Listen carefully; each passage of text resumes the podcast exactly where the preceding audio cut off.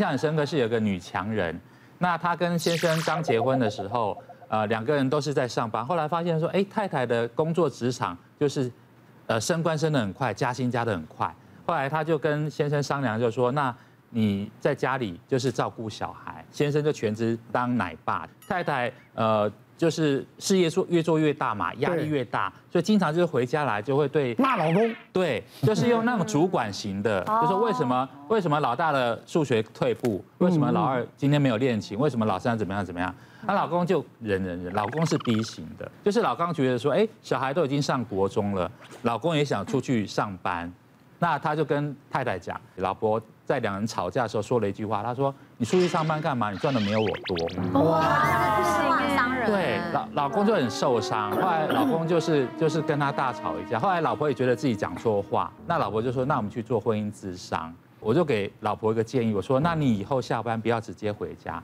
你去健身房运动一个小时再回家。后来老公说，哎，这招真的很有效，就是老婆回运动回来之后就觉得说，整个就比较放松。个性这样，就是四个象限，它不是毕业分明，嗯，他有时候可能会在什么这个圈圈。啊，圈插这个范围在游游走，哪个也不会从一直都骂人嘛，他也会隐忍嘛，所以有时候有时候表姐是圈插。我隐忍很多。我还记得这个十几年前，我这个有一个职业妇女在急诊室，我大概看过她好几次。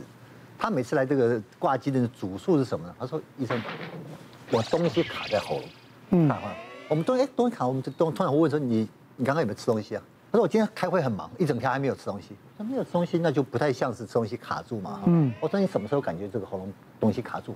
刚刚没多久。那就刚刚做什么？刚下班。所以基本上做一些检查之后也还好。说那我说目前看起来不像是个紧急状况，你有空就挂一下肠胃科门诊好了。啊，就开一些药之后先给他回去了。那过不久他又来了。嗯。哦，同样说医生说我我又这种感觉又来了，这东西又卡在喉咙。这个也不像胃食道逆流，大家可能怀疑他这个可能是情绪的压力嘛哈。可是另外一种有有可能是头颈部的肿瘤啊，哦，头颈部有有时候也会有这种喉头异物感，东西卡住，好怎么办？就做一个头颈部的电脑断层，好，做完也没用，所以几个重大的这种病变我们都排除掉了。嗯，啊，他说医生这个我我最近哈常常就会有这种喉这个困扰他住，嗯，对，那我们就想到一个病，我们叫异球症，有人讲叫喉球症，异就是臆测的臆啊，哦，啊球就是一个球，是，就好像一直有东西一个球卡在这边，嗯嗯，哦，有个叫喉球喉痛。所以我应该讲说，这个可能跟压力有关。他说压力不会啊，这个我我个性很直来直往啊，对我有压力我就讲出来啊。嗯。哦，他说我也不会什么压抑或这种状况。不过说我们现在至少这个重大的疾病啊，哈，都都排除掉了嘛。我要不然我说你就先吃点这个稍微让你减缓压力，甚至我们叫这个轻度镇静剂吃都可以。嗯嗯。他就那段时间看了好几次，每次来主诉都一样。后来我们也不太担心，是因为因为我们重大疾病都排除都排除掉了。那我为什么会讲这个呢？就在去年。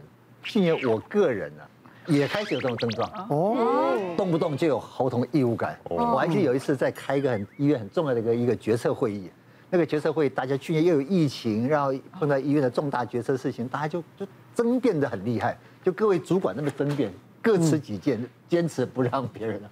所以也也不是吵，就是这开会开到哈，我就有点心浮气躁。嗯就开会开到一半，我就真的会有感觉说，哎，东西被卡住了。什么卡住了？好像那个食道啊。这个蠕动是逆流上来，就你会感觉这个食道蠕动从下面就一直往上，一直往上，一直往上，就顶到喉咙之后就卡住了，嗯，我，就很不舒服。可是我想说，哎，年纪也可能怕心血管疾病啊。嗯，所以开会我想说，我不要忍了，我就跑去挂急诊。啊，挂急诊先做心电图，又含什么硝酸甘油，然后做完什么抽血奖都正常，都正常。就后来医生说也还好嘛，就回去。隔天我还去跑运动心电图。结果什么都做了，内视镜也做了，是有一点点的胃食道逆流，可是那个感觉就觉得说很严重很严重。对，后来后来想想说，大概也是这个压力有关系。你自己没有这种亲身感受的时候，你就会讲觉得哎，这压力太大了，这神经质啊，什么太紧张什么，你自己感受真的会会怕。真的会怕，那个感觉真的好像心脏从来没有过的，突然来的时候，对，会担心的。对对对。A 型人格来平反，A 型，好好好，平反一下。当然要，当然要。我先讲，可能 A 型人格就比较急嘛，年轻的时候真的底线很多，奶哥一定知道，底线很多，很容易踩到就抱一下抱一下。可是随着年龄慢慢增长，我们底线会慢慢退，啊，就退到海边，然后掉下去。真的已经快淹死了。所以，像我个人的底线就只有危害到病人福祉的这件事情，我可能真的会很生气。那天晚上哈，其实就是我病人有一些出血的情况，来了很紧急。那通常出血就是我们负责病人。护长去帮我们开联络开刀房跟联络病房，病人进来之后就要送。可能那天晚上我的护长不知道为什么，他有看到我们的这种连通联记录，他都没有出手，然后。都都变成到时候是我跟麻醉科医师两个人很忙碌的把这些事情都搞定了。后来我问他的时候，因为他可能在临床上当主管久了，临床上他生疏了，生疏了你可以找人帮忙，他有点碍于面子都不做。可是我说那不一样，因为那是一个病人紧急状况，你没有出来及时处理，病人是会有危险的。所以第二天我就是很久没有让大飞雷霆，我就差点翻了桌，我就跟他说，我觉得你真的是有够不适任的。然后拍了桌之后。没有没有很久，因为就要去开刀了嘛，我就带着那个怒气进了开刀房。然后其实大部分的事情哦，以外科医师来讲，没有好好开一场刀不能解决的，因为开刀很专注，你的情绪就会转移。可我那天一上刀台之后，我就觉得开始耳鸣，然后就觉得头有点重。然后我开始觉得有点昏，然后我就跟我的麻醉科同同事说，哎，我觉得不太舒服。他就说我整个人脸色苍白，在冒冷汗。嗯嗯。然后后来下来之后，病人躺恢复室，我也躺一床，替我量血压一百八十几。真的。然后他就先给我吃了一颗急性的那个降血压药，就吃了一颗之后没有用，还是一百八十几。吃了第二颗，吃了第三颗才降到一百六十几。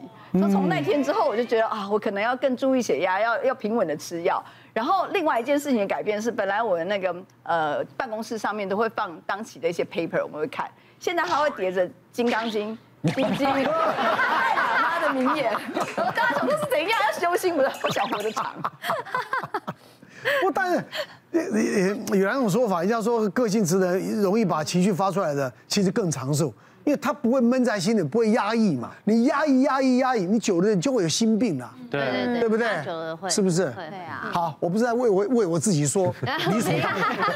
好不好？我们再来看看还有哪些。B 型人格太乐观，饮食常常难克制。好，哎，好准哦。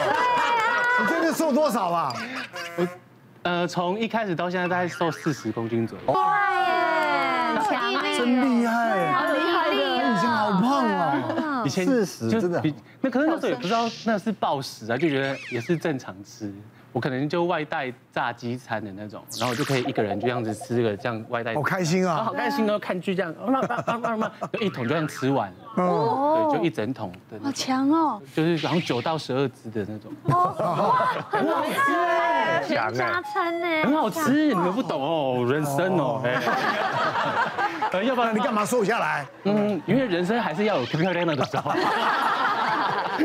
对啊，要不然的话，我之前还有跟朋友出去吃那种热炒店，然后我是一个从以前我就爱吃米饭，可是那家炒饭我真的不知道为什么那么好吃那一天，然后我就一直狂吃狂吃狂吃，然后叫了一份之后又来，我就说哎，我还要再吃炒饭，然后我朋友已经阻止我说好了，卢雪瑞，我们还要点其他的菜，你不要再吃了。说这个炒饭真的很好吃，后来总共这样吃吃吃，我吃了十二碗炒饭，一个人我可以吃掉。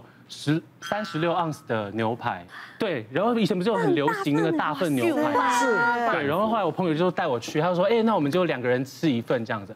结果他一上来的时候，他就超过那个铁板嘛，超过铁板的时候就觉得，哦，它看起来太好吃了，我就跟朋友讲说，哎，那个不好意思。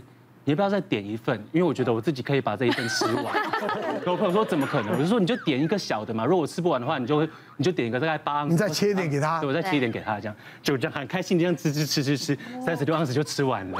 很强哎。然后吃完之后呢，我们还去跑去旁边的那个夜市，哦，还照样去吃。又吃啊？还是要吃，因为旁边还是有一些空肉饭很好吃的。哇，嗯，哎，这这能能吃啊？我们真的不不敢想象。我有朋友。那时候我们两对夫妻，我们去去看我儿子，然后呢，在那芝加哥牛排，叫全世界最好吃的，嗯，你知道吗？每天他帮我们安排了每一餐每一餐，然后我跟你讲，他每一餐，我跟你讲，真的是三十六盎司这样吃哎，嗯，早上起来吃那个他们那 burger 都很棒嘛，对，然后中午晚上都是牛排大餐，所以我就想说，能吃我真的。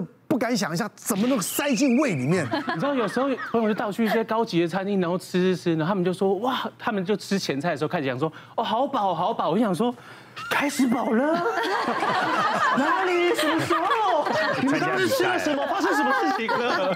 怎么会开始饱了？然后主餐就一点点这样子，然后吃吃吃，然后说哦，真的哎，这个套餐吃下来真的超饱的，好吃回票价。我想说，完蛋了，完蛋了，完蛋了，还没吃饱，还没吃饱。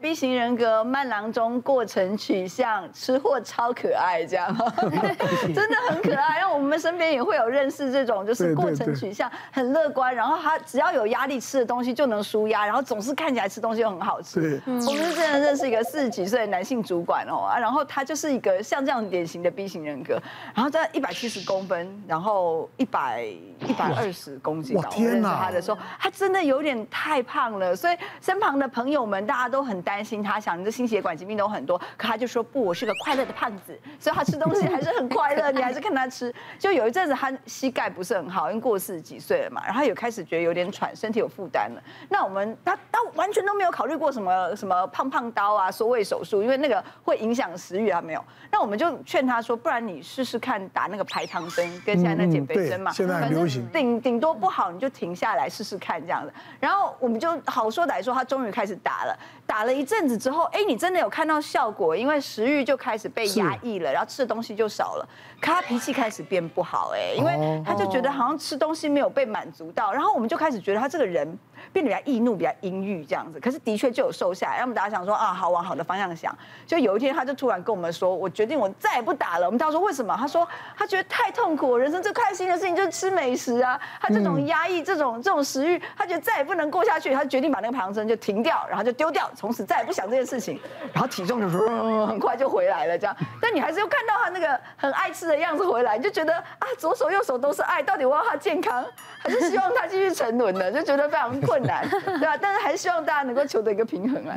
别忘了订阅我们 YouTube 频道，并按下小铃铛，收看我们最新的影片。想要看更多精彩内容，快点选旁边的影片哦。